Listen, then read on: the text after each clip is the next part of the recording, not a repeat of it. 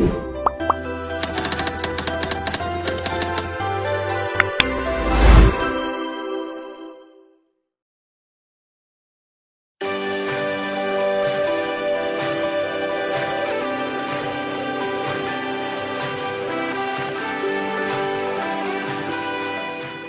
Amigos, muy buenas noches. Hoy estamos en un nuevo programa de su podcast de cine, aquí a través de Cinemaguismo, un canal más de permanencias voluntarias. Y hoy, hoy estamos muy contentos por terminar una semana llena de noticias. Vamos a tener en este programa eh, aparte de noticias, vamos a tener una recomendación, la recomendación de la semana.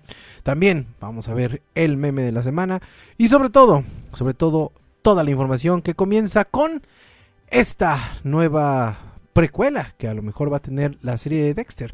A mí en lo particular me agradó mucho la forma en cómo Dexter se fue, fue llevada en estas temporadas, pero Ahora el universo narrativo de uno de los antihéroes más famosos de la televisión contemporánea va a seguirse expandiendo. La franquicia de Dexter, que está protagonizada por Michael C. Hall, tendrá varios proyectos a través de los cuales se ramificará la historia principal que ya comenzó a extenderse con Dexter New Blood. Esto es parte de una serie de decisiones tomadas por Chris McCarthy. Él es el representante global de Paramount Global y tiene bajo su supervisión distintos proyectos que pertenecen al canal Showtime. Dentro de ellos, uno de los más llamativos, obviamente, la franquicia de Dexter. Conviene recordar que en un principio se trató solamente de una serie que contó la historia de Dexter Morgan, un asesino con preferencia por los delincuentes que escaparon de la justicia para asesinarlos y crear así una forma de justicia social. El éxito de Dexter, en especial durante sus primeras temporadas, fue notable y en un, momento del streaming no se habían posicionado como en la actualidad, la serie se convirtió en una referencia en el mundo televisivo. Showtime sacó el máximo provecho de este relato llevándolo a nueve temporadas, sin embargo, su final dejó muchas dudas más que certezas. La expansión de la franquicia Dexter se da con Dexter New Blood, que hasta el momento tiene una sola temporada y de acuerdo con información de The Hollywood Reporter, Chris McCarthy dijo que habrá una precuela relacionada con la historia original y el inicio de Dexter que se llamará Dexter's Origin. Eh, el Dexter tiene, lleva un código mediante el cual se regía. Este, a su vez, se le enseñó a su padre, quien sería el abuelo Harrison. Es posible que el chico pueda desarrollar algo similar y totalmente más instintivo.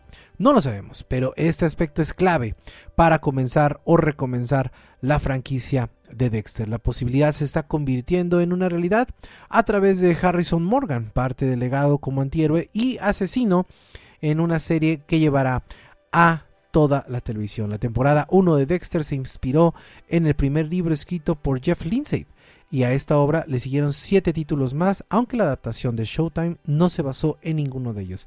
Hasta el momento no hay ninguna información si existe algún tipo de relación entre las dos producciones en desarrollo. Y del mundo de asesinos nos vamos a una galaxia muy, muy lejana, porque The Mandalorian regresa con una tercera temporada. Sin duda alguna, The Mandalorian es una de las producciones que han salido de Star Wars y que han tenido la calidad que tenían las películas principales después de muchos años, probablemente también junto con Andor.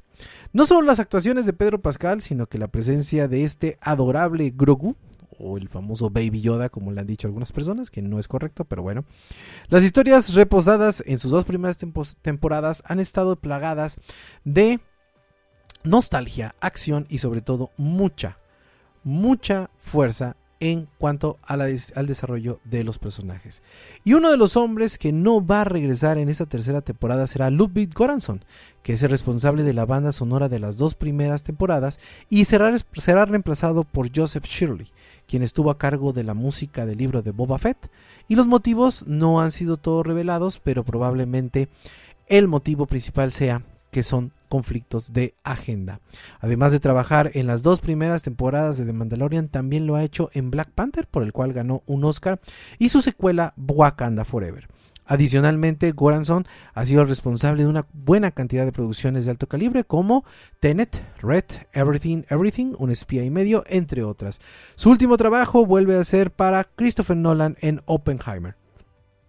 Ludwig Goranson ha trabajado como productor y compositor para la Children's Gabino de Donald Glover, participando en sus cuatro álbumes Camp Because the Internet, Awaken y My Love, que también trabajó en dos canciones debut de AIM y compuso la canción de Rihanna Lift Me Up de Wakanda Forever.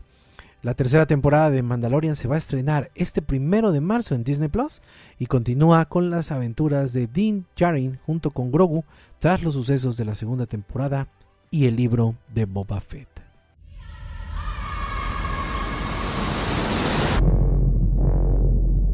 An evil is coming that threatens our kingdom, our freedom. But we have a weapon. They are not prepared for. Las Amazonas de Ahomey fueron una unidad guerrera formada exclusivamente por mujeres aguerridas y disciplinadas que se convirtieron en el referente de lucha, honor y orden en África Occidental en 1820.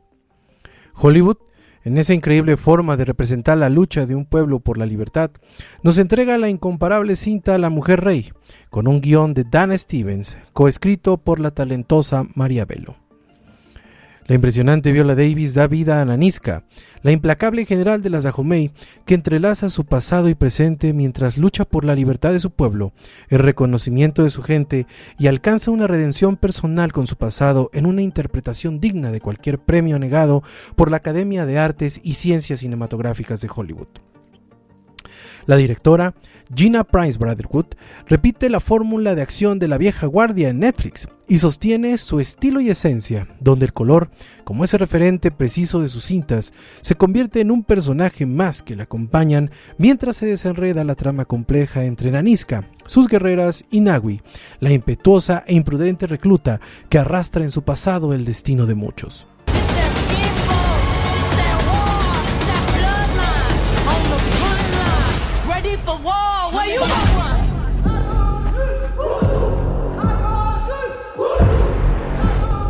Warrior, you must kill your tears.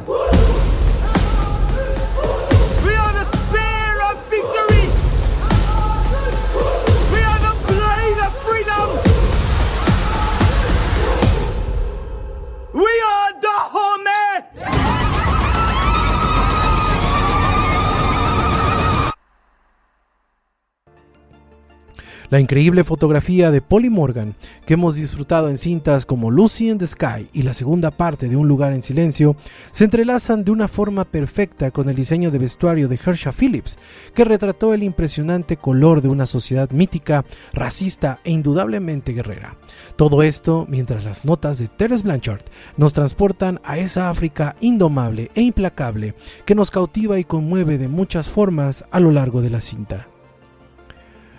Una película imperdible que entreteje en el sufrimiento y el pundonor la equidad que hoy tanto se anhela y que comenzó parte de su lucha en las estepas africanas del mano de las poderosas mujeres de Ahumey. Un metraje donde el honor, la justicia, la redención y la lucha de un pueblo por sobrevivir nos entregan una pieza soberbia, de gran estilo y una fuerza sin igual. Una recomendación de Cinemagismo. Y ahí tenemos la recomendación de esta semana y, como obviamente con todo esto, les dejamos aquí el meme de la semana.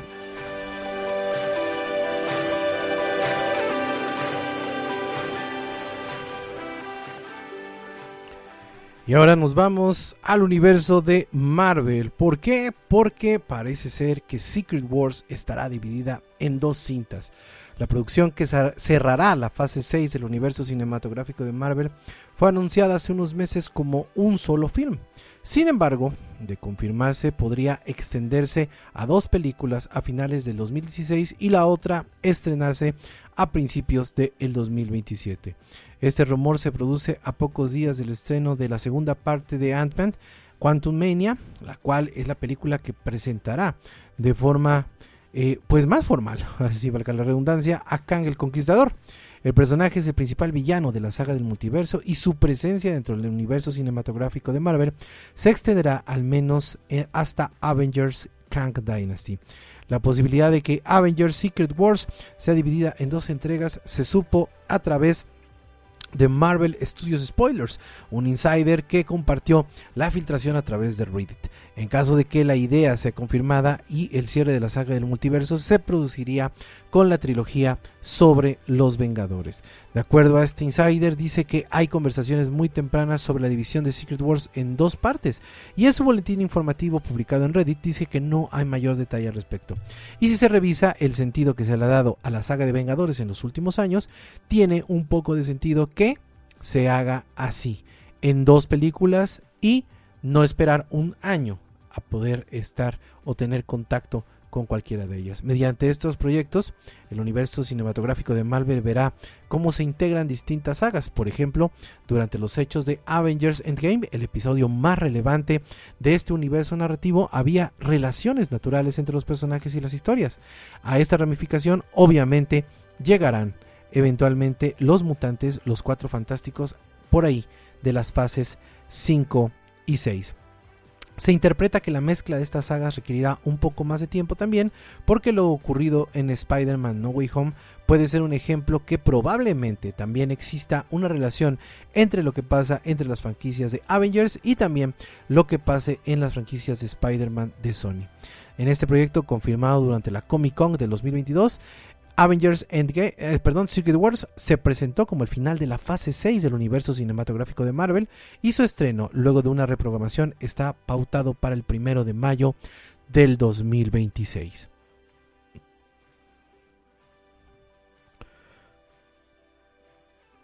Y de Marvel nos vamos con una noticia que en cierta forma es esperanzadora, pero también, pero también nos pone mucho a pensar sobre lo que tenemos que hacer en el sentido de nuestra vida.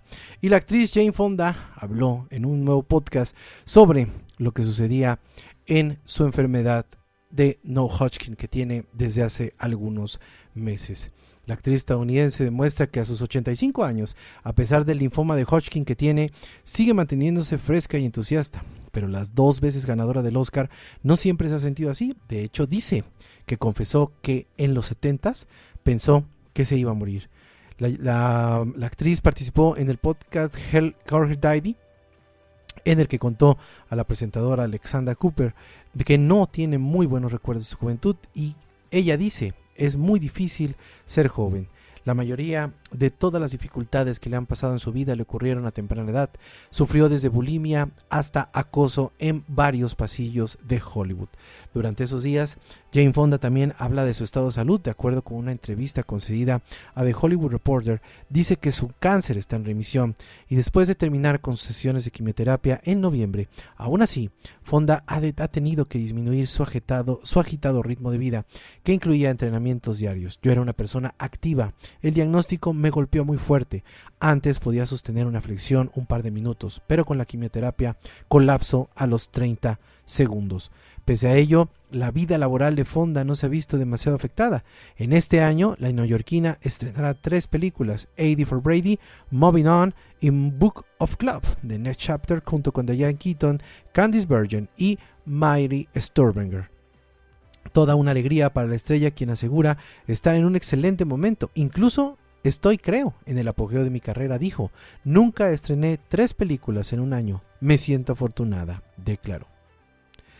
Y de ahí, y de ahí nos vamos con el queridísimo, con el queridísimo Walter White, porque al parecer probablemente pueda regresar este queridísimo personaje. Resulta que el actor Brian Cranston asegura que solo existirá una razón para regresar como el emblemático Walter White. El estreno de Your Honor en 2020 supuso el primer papel protagonista en la televisión de Brian Cranston después del icónico papel de Breaking Bad.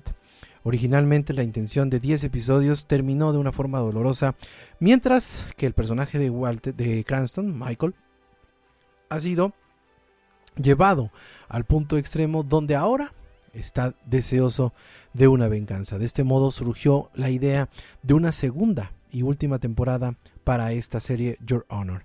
La segunda temporada introduce a un Michael diferente como el que conocimos en la primera temporada. Incluso tiene un aspecto diferente con el pelo más enloquecido y una barba más tupida que nos indica que ya no quiere cuidarse de nada ni de nadie. Los 10 episodios de esta temporada supondrán el final de la historia de Michael y no siempre, no existen finales para un, este, planes para una tercera temporada o una siguiente tanda de capítulos. Sin embargo, en un podcast de allá de los Estados Unidos le preguntaron que si volvería a interpretar al, al, mítico Walter White y él dijo, nunca digas nunca. Si alguien se me acerca y me dice que quieres hacer una tercera temporada de Your Honor, estaría dispuesto. Pero también, si se me acercaran con una buena idea para traer de nuevo a Walter White a la pantalla, también lo haría. Volví con Walter White en Better Call Saul porque era apropiado. Me pareció divertido volver y ver a todo el equipo, calzarme en los zapatos, ponerme las gafas y la calva falsa otra vez. Dijo, dijo lo venga, lo haré. Ahora tenemos un anuncio de Popcorners en, en el Super Bowl que será muy, muy divertido de hacer. Los fans de la serie Breaking Bad se han vuelto locos con las imágenes de Cranston que se encuentran en la cuenta de Twitter de Popcorners, que tendrá un espacio ahí en los anuncios de eh, ahí del Super Bowl, que son prácticamente lo que dicta la nueva temporada de estrenos, de eh, promociones comerciales y sobre todo de todo lo que sucede ahí en el Super Bowl, que es una verdadera locura. Your Honor estrena su segunda temporada este 3 de febrero y Breaking Bad tiene todas sus temporadas disponibles en el catálogo de Netflix.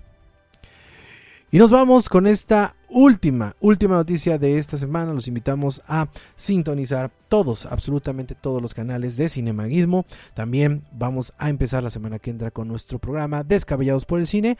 Y terminamos este, este, esta tanda de noticias con el mundo de Star Wars que cine expandiéndose a niveles increíbles porque a mediados de 2021 se estrenó una serie distinta a todas las que habían sucedido en Lucasfilms. Star Wars Visions con episodios animados o más bien pequeños cortometrajes creados por diferentes estudios de Japón que son una mezcla de anime junto con Star Wars. Ahora la segunda temporada será distinta. Los nueve primeros capítulos de Vision estuvieron limitados a estudios japoneses. Ahora la segunda temporada será completamente internacional, ofreciendo la oportunidad a varios estudios de todo el mundo de crear su propio corto animado y contar una pequeña historia dentro de la galaxia muy lejana. La nueva temporada también consta de nueve episodios creados por múltiples estudios, incluidos el Wiri de España, el Purunkubot de Chile, el estudio Mir de Corea del Sur, que son los responsables de la serie animada de Voltron, Legendary Defender y Legend of Korra, 88 Pictures de la India, Estudio de la Cachette de France y Armand del Reino Unido y Cartoon Saloon de Irlanda, también Tegrishis de Sudáfrica y Dark Smackyo de Japón es que el conjunto que está trayendo la nueva temporada de Star Wars Visions. Los cortos de nuevo contarán historias originales relacionadas con el, universo de Star Wars, pero también serán independientes y no estarán relacionadas con el canon principal de la saga. La nueva temporada se estrenará el 4 de mayo y está que está conocido como el día de Star Wars, por eso se dice May the Force be with you. Y nos con esto, con esto terminamos nuestro nuestro nuevo, un nuevo programa de este podcast de cine aquí en Cinemaguismo. Nos vemos la próxima semana con más noticias, con más información, con más recomendaciones, con más memes y sobre todo, sobre todo, con el gusto de trabajar para todos ustedes. Mi nombre es Ede López. Nos vemos la próxima semana aquí en Cinemaguismo. Hasta la próxima.